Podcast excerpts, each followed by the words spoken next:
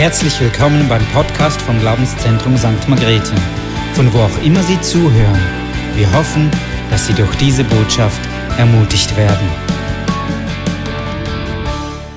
Heute Morgen fangen wir an mit einer neuen äh, Serie und wir wollen miteinander die Auferstehungskraft anschauen in den nächsten paar Gottesdienste. Und etwas, was mir wichtig ist, einfach zu bekennen, hey, es ist eine lebendige Kraft.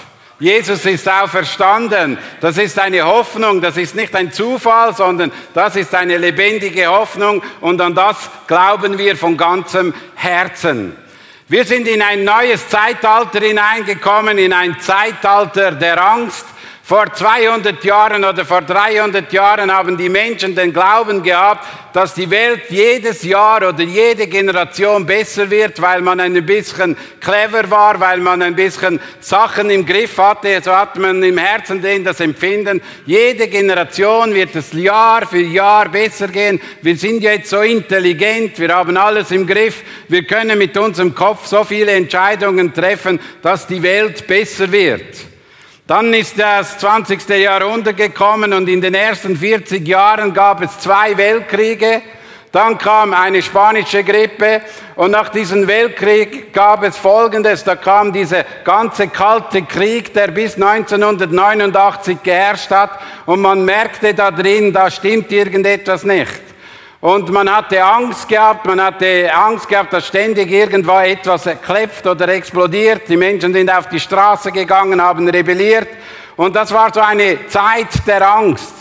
Und dann kam 1989 und plötzlich haben wir das Empfinden gehabt, die Mauer ist gebrochen und die Welt fängt wieder von neuem an und wir werden wieder reich, besser, schöner und alles funktioniert, ohne das, dass wir irgendetwas tun müssen.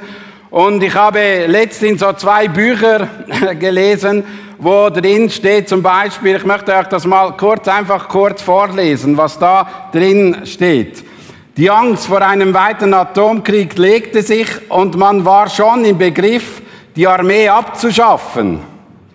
Der Motor der internationalen Kapitalismus lief und Benzin der Globalisierung beflügelt immer schneller und in vielen Ländern boomte die Wirtschaft.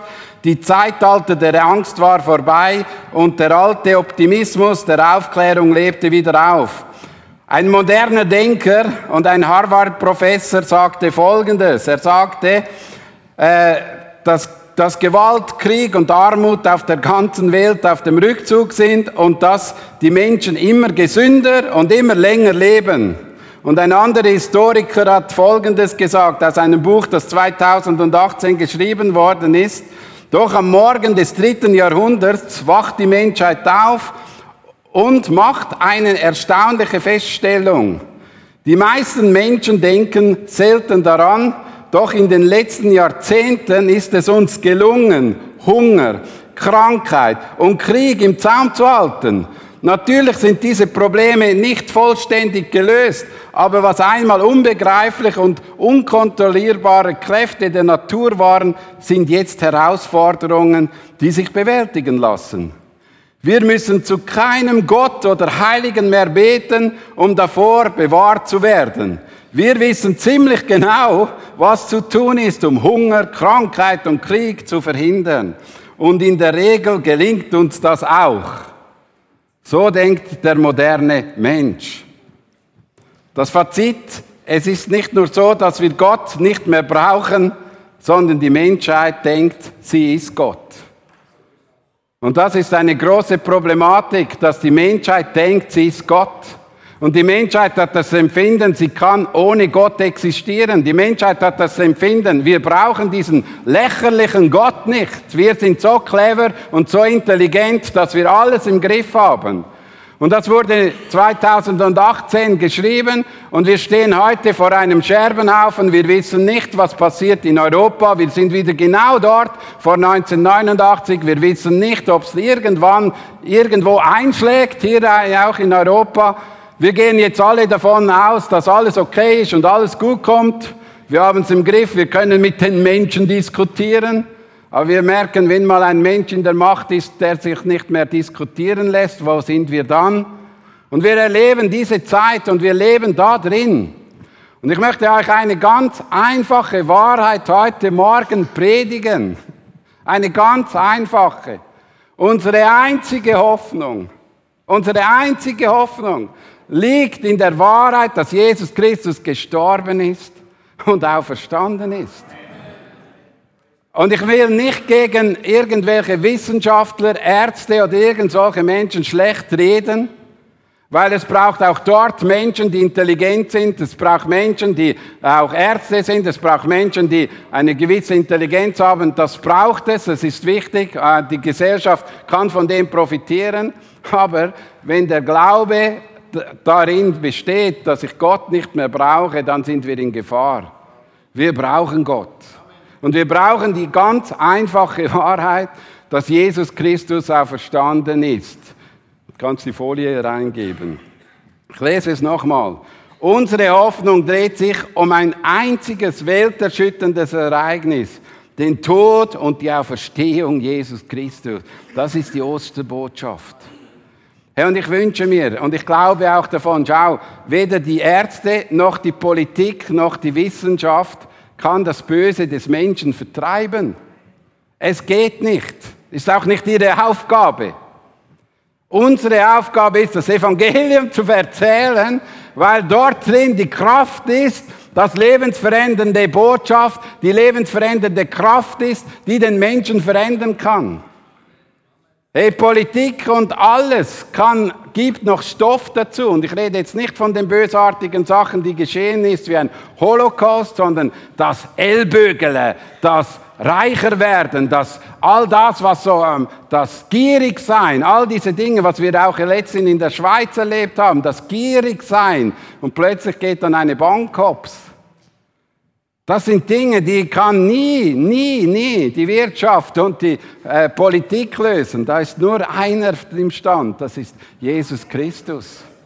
Und das ist unsere Hoffnung, Leute. Und auch in der heutigen Zeit ist das eine einfache und attraktive Botschaft von Ostern, weil wir haben Freitag gefeiert.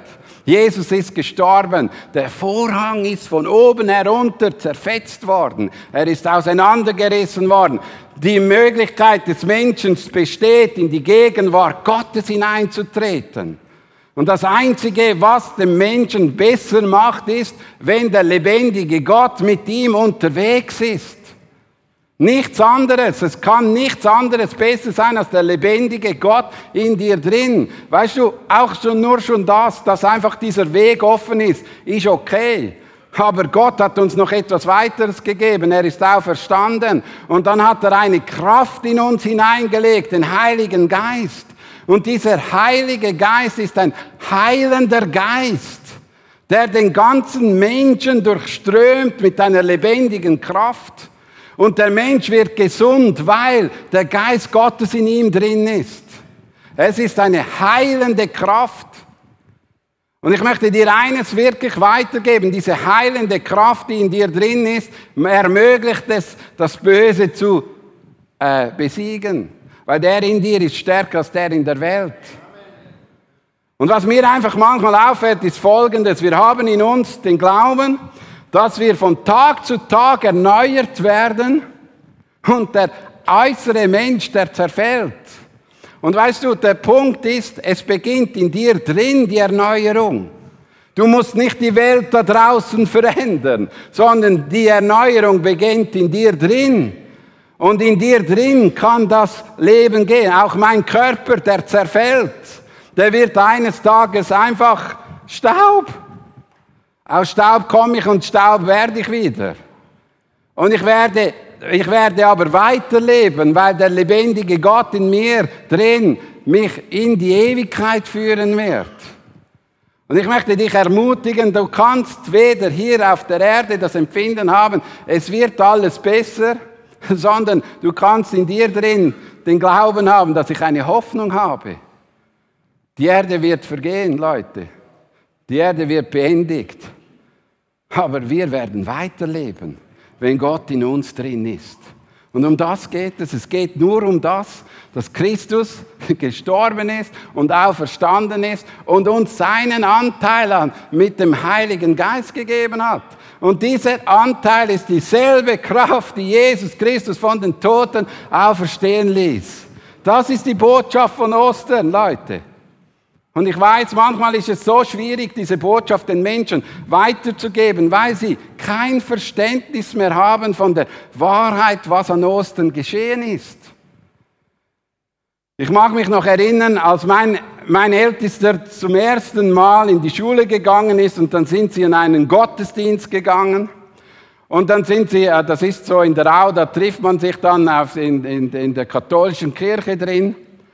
Und dann ist mein Ältester dort reingegangen und dann war hinter ihm, und jetzt kein, kein Ausländerkind, ein Schweizer, ein waschechter Schweizer, schaut auf die Figur dort vorne, auf Jesus den Gekreuzigten und kam rein und sagte, wer ist dieser Zombie da oben? Verstehen wir? Ich möchte euch etwas sagen. Die Schweizer wissen nicht mehr, wer Jesus ist. Die Schweizer wissen nicht mehr, wer Jesus ist.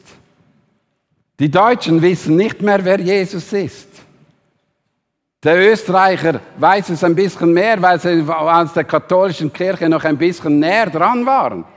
Aber in unserer deutschen und Schweizer Geschichte, wo die Reformation reingekommen ist, haben sich die Menschen sehr stark getrennt von dieser Wahrheit.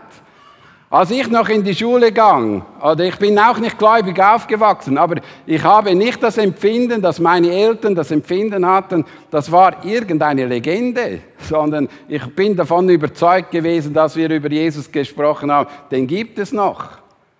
Aber heute kann ich dir eines sagen, da wissen viele nicht mehr, dass Jesus Christus existiert hat.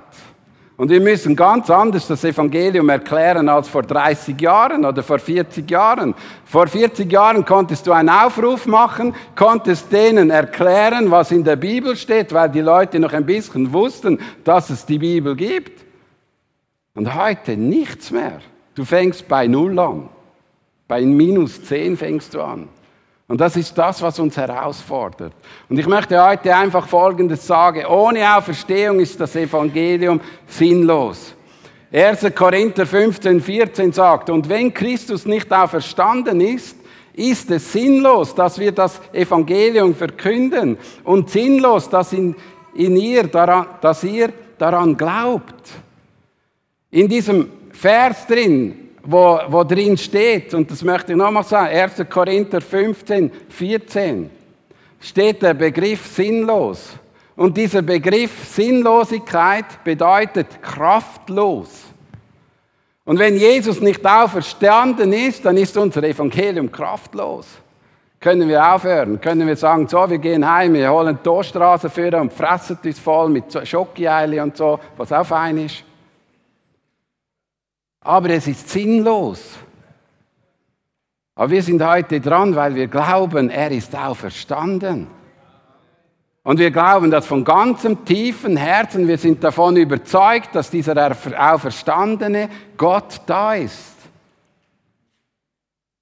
Wir haben nicht im Evangelium drin, wir müssen etwas erfüllen, sondern wir haben im Evangelium Folgendes drin. Christus ist für uns gestorben und auferstanden.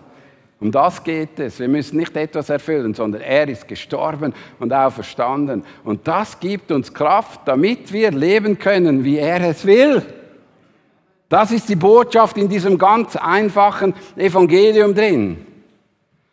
Tatsache, die wir uns Jahr für Jahr an Ostern erinnern, haben für unseren Glauben deshalb einen wichtigen Stellenwert, weil wir davon überzeugt sind, dass dieses Ereignis geschehen ist. Punkt.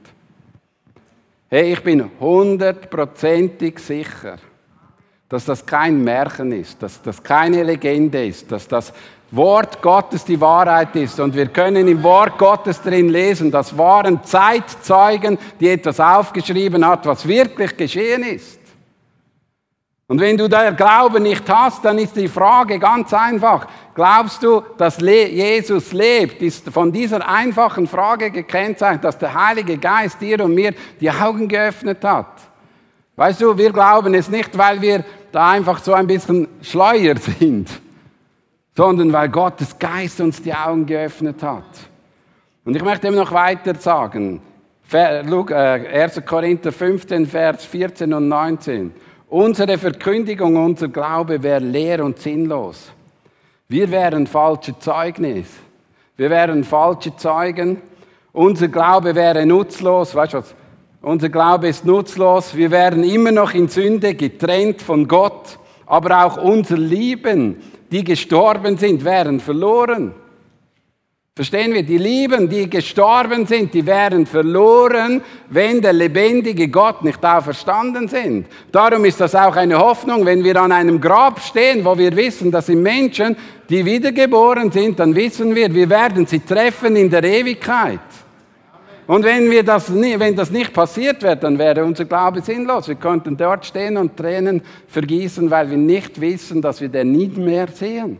Aber wenn wir dafür da glauben, das ist die Wahrheit, dann werden wir froh sein. Wir wären schlimmer dran als alle anderen.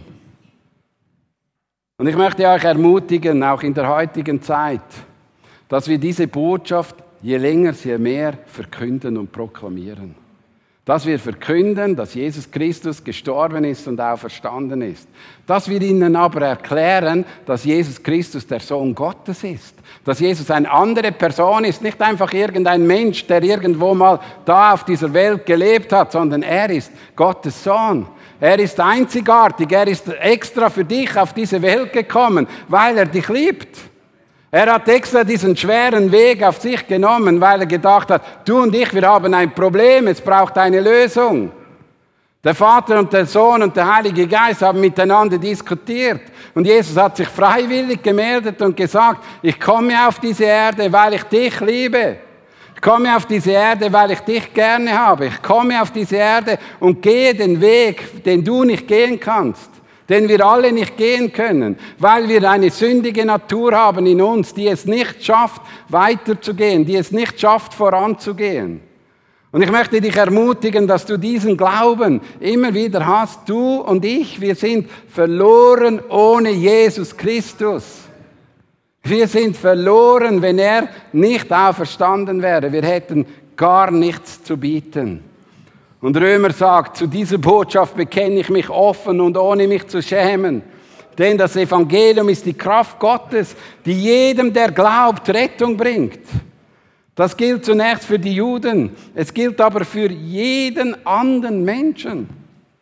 Da müssen wir dranbleiben. Und ich wünsche mir, dass diese Wahrheit dich erfasst und dich ergreift und dich bei deinem Herzen drin packt, weil etwas vom Interessantesten war, als ich diese Wahrheit erfahren durfte, hat es Veränderungsprozess angefangen in meinem Leben. Und du kannst das gleiche Zeugnis sagen. Von dem Moment ist eine Kraft in dich hineingekommen, die etwas verändert hat. Und diese verändernde Kraft braucht die heutige Menschheit. Ich habe erst gerade letztens einen Film gesehen, der hat mich sehr stark angesprochen. Eine Frau kam zum Glauben von einem Mann, der sehr atheistisch unterwegs ist, weil, weil äh, sie seine Tochter, weil eine Christin seine Tochter rettete, als er im Restaurant drin fast der Schnauf abgeste abgestellt hat. Und dann ist diese Frau diese Frauen in eine Evangelisation gegangen und hatte Jesus Christus kennengelernt und der atheistische Mann, der hat sich sehr dagegen gesträubt und er war Journalist und als er als Journalist in das Büro kam, war neben ihm ein Gläubiger und dann hat er diesen Gläubigen gefragt, wo könnte ich herausfinden, dass das Christentum wirklich stimmt? Und dann hat er zu ihm gesagt, ja, forsch mal nach, du bist ja Journalist, forsch mal nach bei der Auferstehung. Und dann hat er sich wirklich tagelang, wochenlang, Monate Zeit genommen, alles nachzuforschen. Er ist zu Ärzten gegangen, er ist zu Psychologen gegangen. Und das Verrückte war, jeder hat ihm gesagt, jawohl, das Kreuz und die Auferstehung ist geschehen. Und er hat alles erklärt und immer wieder. Und am Schluss sagt er zu ihnen, jetzt sind genug Fakten, eigentlich sollten sie schon lang glauben. Und dann hat er, ist er auf die Knie gegangen und hat angefangen zu glauben, weil so viele Fakten dafür sprechen, dass diese Auferstehung und dieser Tod passiert ist. Es ist nicht ein Märchen. Es ist nicht ein Märchen, es ist die Wahrheit. Und dieser Mann hat sein Leben verändert, ist danach Pastor geworden und hat sein Leben umgekrempelt und ist mit in den vollzeitlichen Dienst gegangen wegen diesem Forschung. Und ich kann dir eines sagen, forsch nach, forsch nach und du wirst zurückkommen und entscheidend feststellen, es ist so.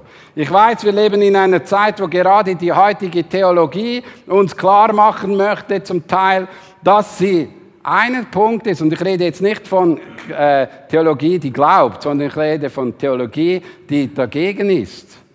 Was heißt, ja, man kann dem modernen Mensch nicht mehr zutrauen, dass dies geschehen ist, solche Wunder. Das war nur eine irgendeine Feststellung. Aber Leute, der moderne Mensch glaubt so viel anderen Mist. So viel anderes übernatürlich an dem vertraut er und an dem, was geschehen ist und dann übernatürlich ist, an dem soll es Humbug sein. Wenn Gott will und glaube mir, Gott möchte dir sagen, es ist die Wahrheit und wir sollen an dem festhalten, auch in der heutigen Zeit. Wir lassen uns das nicht rauben. Er ist der Auferstandene und er lebt. Er ist für uns und für, für dich und für mich ans Kreuz gegangen und er ist ans Grab gegangen und er lebt und er lebt für immer und er lebt mit uns zusammen eine Ewigkeit und das ist schön. Christus ist auferstanden. Wie wir es heute gesagt hat, er ist wahrhaftig auferstanden. Und ich glaube, Jesus lebt wirklich. Ich glaube, er lebt. Er ist mitten unter uns. Er ist jetzt hier. Glaubst du, dass er ist jetzt hier? Er lebt. Er ist da, wo du bist und glaubst. In einem Moment kannst du mit ihm in Verbindung kommen. Es ist so schön, dass dieser Glaube da ist, dass wir davon überzeugt sind. Und in Matthäus ist eigentlich eine interessante Geschichte. Und zwar gab die, gaben die, die damaligen Juden, wollten den römischen Soldaten Geld geben, dass sie schweigen. Und ich lese mal, was da drin steht. Sie gaben den Soldaten eine ansehnliche Summe Geld und machten Folgendes mit ihnen ab. Sag seinen Jüngern, seien in der Nacht gekommen, während ihr schlieft und hätten den Leichnam gestohlen. Eigentlich ist noch interessant, dass sie ihnen Geld geben. Glaubten dann diejenigen, dass er auferstanden ist? Weil sie nicht erklären konnte, wo dieser Leichnam ist, was sie nicht erklären konnte, wo dieser ist. Aber sie wollten nicht, dass dieses Zeugnis in die Welt geht, dass Christus auferstanden ist. Sie wollten nicht, dass dieser lebendige Gott lebt. Und Paulus hatte auch in dieser Zeit, damaligen Zeit, mit dem zu kämpfen gehabt. Sonst wäre der 1. Korinther 15 nicht geschrieben worden, wo ein ganzes Kapitel über die Auferstehung drin steht. Er hat auch damals nicht einfach Leute gefunden, die alle gesagt haben, juhu, er ist auferstanden. Sondern auch damals war die Kritik extrem groß. Und selbst in der Kirche drin war das nicht immer einfach, das zu erklären und weiterzugeben. Und Paulus hat es ihnen erklärt. Und sie haben ziemlich früh, haben die Jünger aufgeschrieben, was jetzt Paulus in 1. Korinther 15, 3 und 7 sagt. Zu dieser Botschaft, die ich so an euch weitergegeben habe, will ich selbst, weil ich sie selbst empfing, gehören. Folgende entscheidende Punkte. Christus ist in Übereinstimmung mit den Aussagen der Schrift. Und jetzt geht das zurück in das Alte Testament, in, das, in der alten Schrift, für unsere Sünden gestorben. Er wurde begraben und drei Tage danach hat Gott ihn von den Toten auferweckt. Und auch das in Übereinstimmung mit, mit der Schrift. Als er Auferstandene hat er sich zunächst Petrus gezeigt dann den ganzen Kreis der Zwölf. Später zeigt er sich mehr als 500 von seinen Nachfolgern auf einmal. Einige sind inzwischen gestorben, aber die meisten leben noch. Danach zeigt er sich Jakobus und dann den allen anderen Aposteln. Und weißt du, das Schöne ist, die damalige Christenheit hatte noch Zeitzeugen. Und Paulus hat gesagt, schau, ein paar sind gestorben, okay, aber es gibt noch Leute, die leben. Geht doch mal dort nachfragen. Was habt ihr erlebt, dass Christus, der Auferstandene, ihnen begegnet ist? Wir haben diese Chance heute nicht. Die Leute sind wirklich gestorben. Aber wir glauben der Schrift. Wir glauben dem Wort Gottes. Und wenn das Wort Gottes sagt, das sind, er ist etlichen begegnet, wie, es auch, wie wir es auch heute Morgen gehört haben, er ist auch den Frauen begegnet am Grab. Da musst du in deinem Herzen drin dir bewusst sein und in deinem Leben drin bewusst sein, hey, es ist eine Wahrheit, die stimmt. Und das sind genügend Fakten. Der Paulus hatte auch diesen auferstandenen, der ist auch diesem auferstandenen Christus begegnet. Einfach ein paar Jährchen später. Aber diese Begegnung mit dem lebendigen Gott, hat sein Leben auf den Kopf gestellt. Und diese Begegnung wird auch in 1. Korinther 15, 9 bis 10 beschrieben. Da heißt es, ja, ich bin der unwürdigsten von allen Aposteln. Eigentlich verdiente ich es überhaupt nicht, ein Apostel zu sein, denn ich habe die Gemeinde Gottes verfolgt. Dass ich trotzdem ein Apostel geworden bin, verdanke ich ausschließlich der Gnade Gottes. Und dass Gott mir seine Gnade erwiesen hat, ist nicht vergeblich gewesen. Keiner von allen anderen Aposteln hat so viel gearbeitet wie ich. Aber, wie ich schon sagte, nicht mir verdanke ich das Erreichte, sondern der Gnade Gottes, die mit mir war. Und es geht hier darum, dass Jesus, dass der Apostel Paulus verstanden hat, dass er ihm erschienen ist, ist eine Gnade. Und weißt du, dass Gott dir erschienen ist, ist eine Gnade. Wir haben es nicht verdient, wir waren nicht besser als andere Menschen, es ist reine Gnade, dass er uns die Augen geöffnet hat. Ich kann es bis heute nicht einfach von natürlicher Sinn, Hintergrund verstehen, weshalb Christus mir die Augen geöffnet hat. Ich kann das nicht sagen. Es gab viel bessere Menschen links und rechts neben mir. Aber Christus ist mir begegnet und ich durfte erkennen, dass er für mich gestorben ist und auch verstanden ist und erlebt. Und diese einfache Botschaft hat mein Leben verändert. Diese einfache Botschaft hat Paulus das Leben verändert. Diese einfache Botschaft hat Paulus in die ganze Welt hinaussenden lassen. Er ist an den hintersten Ecken der Welt gegangen, den Menschen erzählen, Christus ist auferstanden. Ich predige nichts anderes als Christus, den Gekreuzigten. Für die einen ist es eine Torheit. Für uns ist es Gottes Kraft.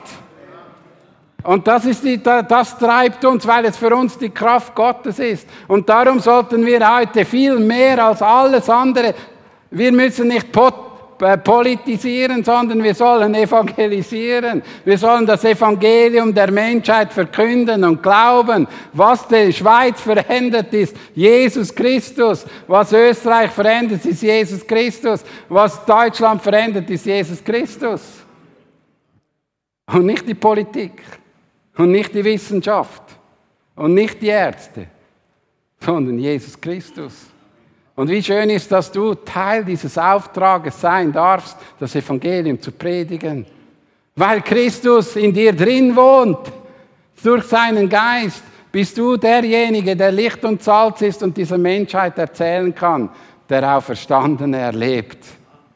Und das sollte uns viel mehr, viel mehr auf die Straße treiben, in die Nachbarschaft treiben, an dem Arbeitsplatz bezeugen, dass Christus der Lebendige ist.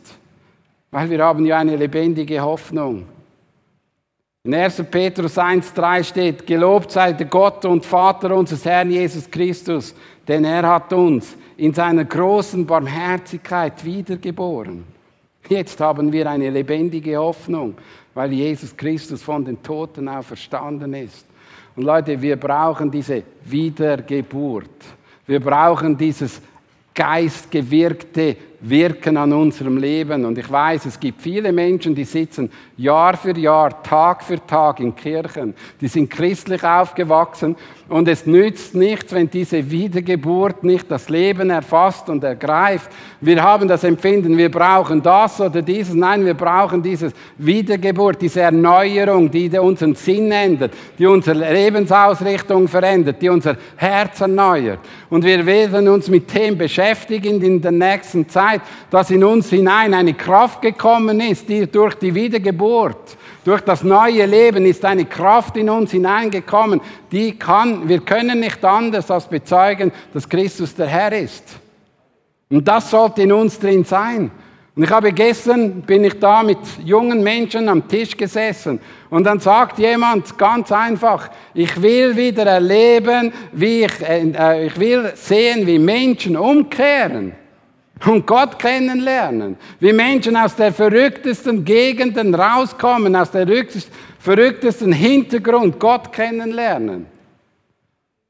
Und in der Wiedergeburt ist in uns hinein die Liebe Gottes hineingegossen worden und der, und der Heilige Geist.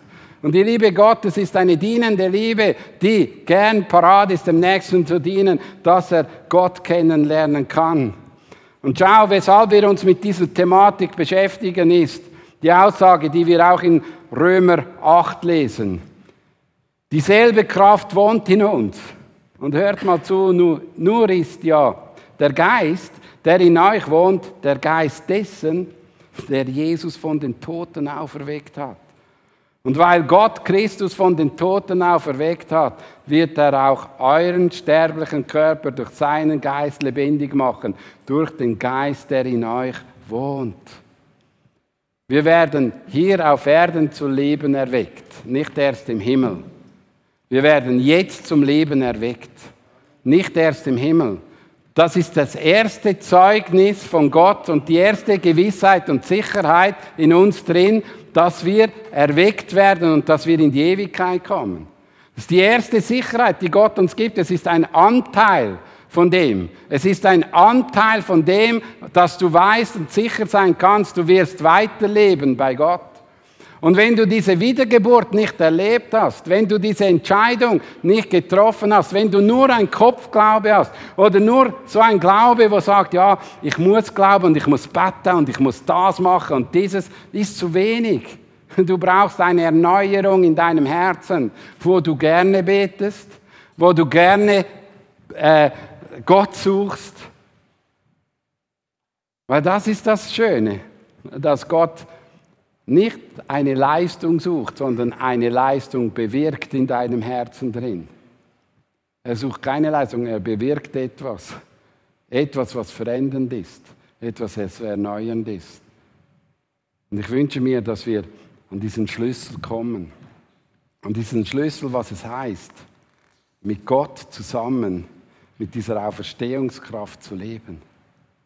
Und wenn diese Kraft, wenn wir das nicht haben, wenn wir nicht davon überzeugt sind, ist auch eben auch unser Glaubensleben kraftlos.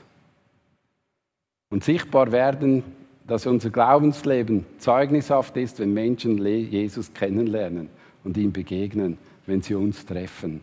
Das ist eigentlich das sichtbare Zeugnis. Ich möchte dich heute Morgen einfach ermutigen, Gott ist offen, Gott hat offene Türen, Gott hat offene Ohren, Gott kennt dein Herz, du musst ihm nichts erklären. Thomas hat am Anfang gesagt, du bist splitternackt vor ihm. Er weiß alles ins Detail, bis ins letzte Detail hinein. Du musst nicht besser sein, als du bist. Du darfst kommen und sagen, Gott, ich will ein neues Leben. Ich will ein neues Leben. Ich will diese, diese Wiedergeburt erleben. Ich will diese Kraft von Gott erleben. Ich möchte dich einfach jetzt, schließen wir mal die Augen und ich möchte wirklich dafür beten heute Morgen. Jemand hier ist, der wirklich diese Kraft benötigt in seinem Leben, dieses übernatürliche Kraft, dieses übernatürliche Ereignis, dann möchte ich dich beten, streck deine Hände hoch und wir möchten für dich beten, wenn du da bist. Danke, danke, danke, danke. Danke. Ich möchte jetzt einfach beten für die Menschen. Heiliger Geist, ich wünsche mir von ganzem Herzen, dass wir diese ganz einfache Botschaft, die so eine Grundlage ist für unser Glaubensleben, wirklich verstehen. Du bist gestorben und du bist auferstanden. Und du hast, bist auferstanden, um zurückzugehen zum Vater. Dass dieser Geist auf diese Erde kommt, dass dieser Geist in unser Leben hineinkommt.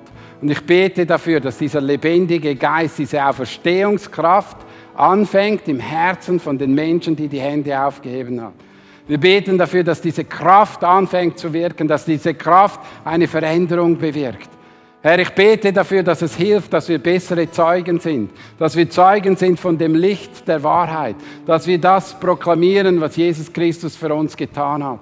Und ich bete dafür, dass der Heilige Geist jetzt einfach kommt und diesen kindhaften Glauben, diesen einfachen Glauben bewirkt. Ich danke dir dafür. Amen. Lasst uns aufstehen und Gott anbeten.